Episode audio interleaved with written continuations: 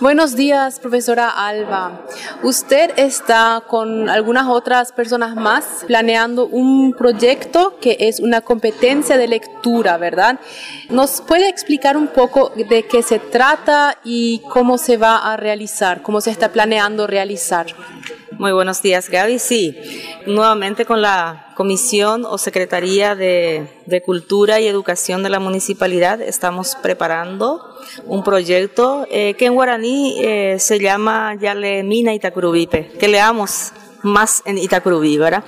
El proyecto consiste en una competencia de lectura eh, que se estaría lanzando en el día de la fecha a los directores, directores de área, supervisores y las diferentes eh, docentes eh, del área de lengua y literatura castellana eh, de las diferentes instituciones educativas de la comunidad. La competencia consistiría en que los niños y jóvenes lean. Se les va a ofrecer materiales de lectura o ellos pueden disponer de los materiales de lectura de las instituciones en las que pertenecen y estarían leyendo esos libros y después se haría una competencia en el área de lectura y una premiación entre los mejores.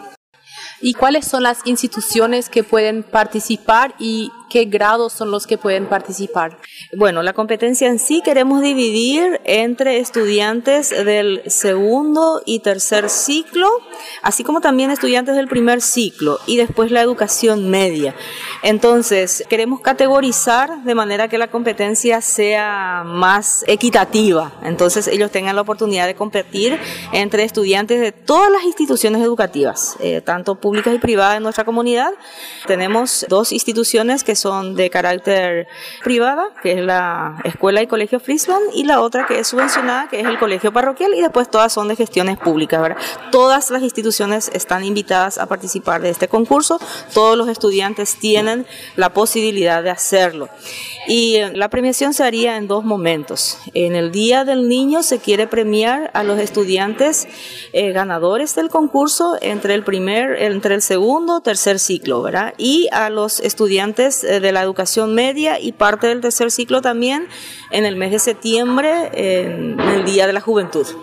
¿Y cómo surgió esta idea de hacer este proyecto? Porque me parece muy genial.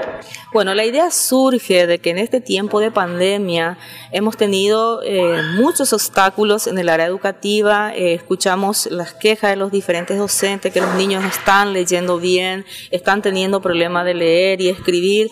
Entonces, eh, dentro del Departamento de Cultura estamos también muchos docentes, entonces preocupados por el tema. Queremos que nuestros niños y jóvenes aprovechen el tiempo de ocio en algo bueno y, ¿por qué no?, en la lectura, que va a ayudar a ocupar su tiempo libre y además de eh, mejorar el área de eh, lectura y escritura también.